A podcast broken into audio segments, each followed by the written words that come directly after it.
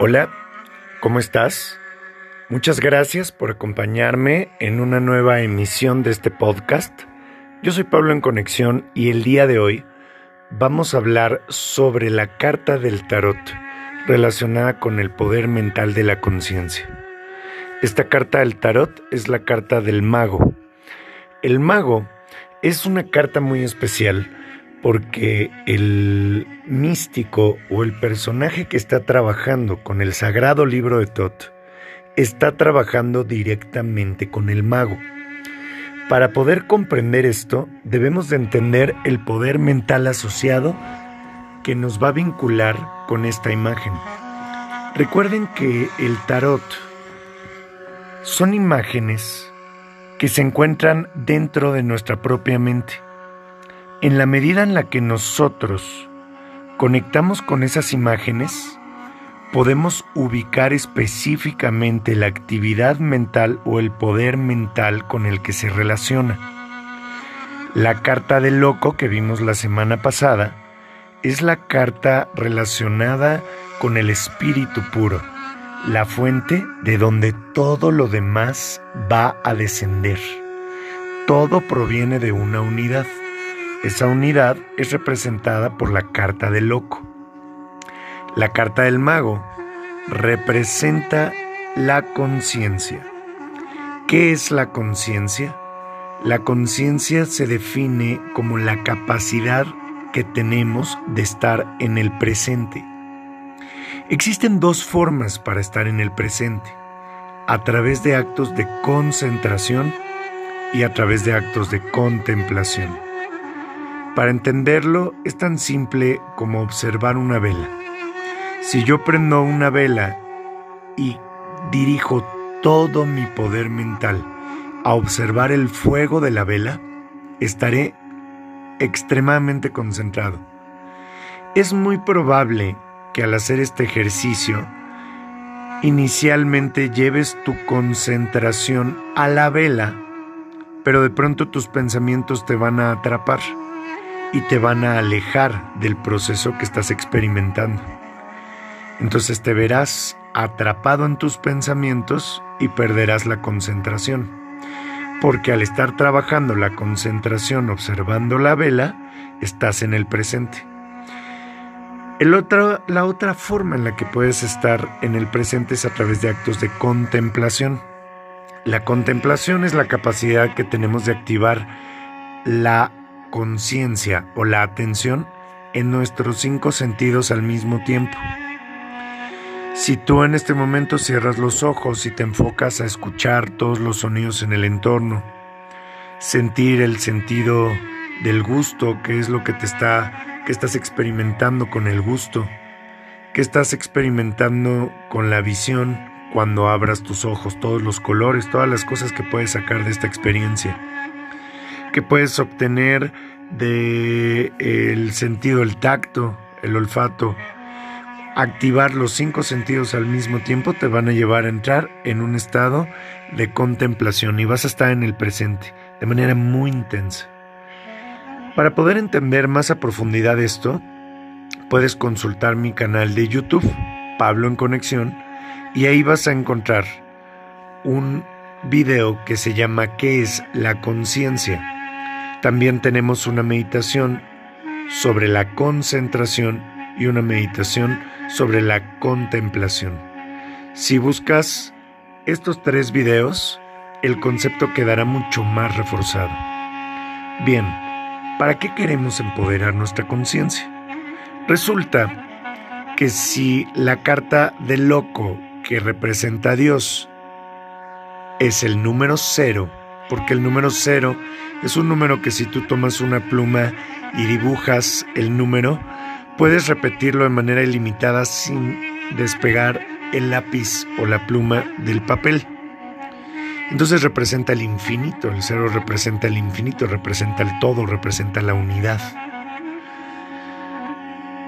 ¿Qué es lo que representa la conciencia? La conciencia representa de eso que entendemos y conocemos por Dios la primera manifestación en el plano material.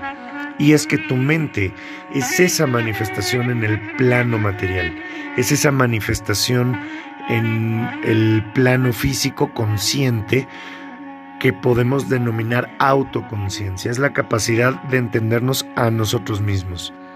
Esa primera manifestación de la gran mente universal, de la gran conciencia universal, se convierte en la conciencia individual y al volverse una conciencia individual que te genera la percepción de estar separado de esa emanación de donde provienes, entonces ya tienes el número uno, que es lo que representa la carta del mago.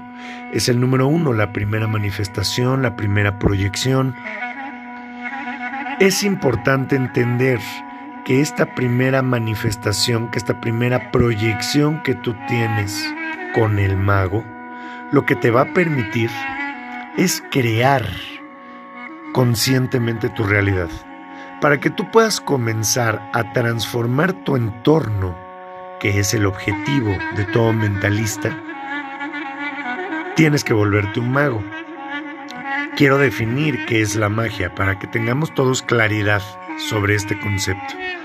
Magia se define como realizar cambios en nuestro entorno a través de la voluntad. Eso quiere decir que no es un tema ni meramente mental, ni tampoco ilusorio, es un tema de acción. Tienes que hacer cosas para que esto realmente suceda. Cuando tú ejecutas acciones conscientemente, entonces proyectas tu poder mental porque la voluntad está en tu mente. La entenderemos más adelante en este podcast cuando estudiemos la carta número 7 del tarot. Pero el día de hoy que estamos manteniendo y estudiando la carta número uno, estamos comprendiendo que el mago es quien puede dirigir la conciencia dentro de ti, es quien dirige esta mente.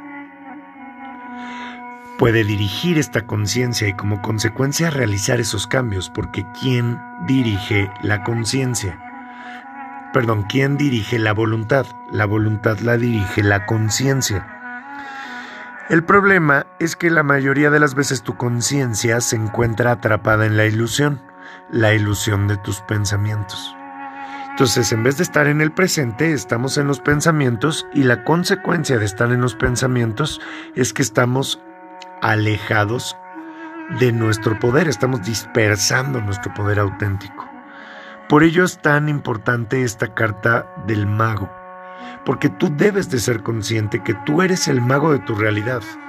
El problema inicia cuando la mayoría de las personas no se hace responsable de su realidad. Es más fácil culpar a terceros que hacerte consciente que tú eres el responsable de lo que estás experimentando. Si yo soy consciente de que todo, la pareja que seleccioné, incluso los padres en los que decidí encarnarme, las todo es consecuencia de decisiones que yo mismo he tomado, acciones que yo mismo he sembrado, todo cambia, porque entonces nos hacemos conscientes que lo podemos modificar. Solo cuando entras en este estado de conciencia puede haber auténticamente cambios y tu voluntad puede comenzar un proceso de modificación del entorno. Todo mago es consciente de ser el origen de la proyección. ¿Por qué? Porque debemos de entender que el primer principio del mentalismo nos dice que el universo es mental. Todo es una proyección de tu propia mente. Enfócate a crear, a manifestar y a proyectar cosas nuevas. Cambia lo que ya está, cambiándote a ti mismo. Esos son los secretos del mago. Por eso el mago comienza a tener control sobre su realidad. Porque tener control sobre tu realidad implica gobernar el entorno. Pero el entorno es una proyección de ti mismo. Trabaja en ti y lo demás cambiará como una consecuencia. El mago tiene cuatro herramientas en su mesa. Esta imagen es sumamente importante porque tiene la herramienta una vara, tiene cuatro herramientas, una vara, una espada, una copa y un pentáculo, que es una moneda. La vara representa a tu poder de voluntad para poder hacer cambios en tu entorno.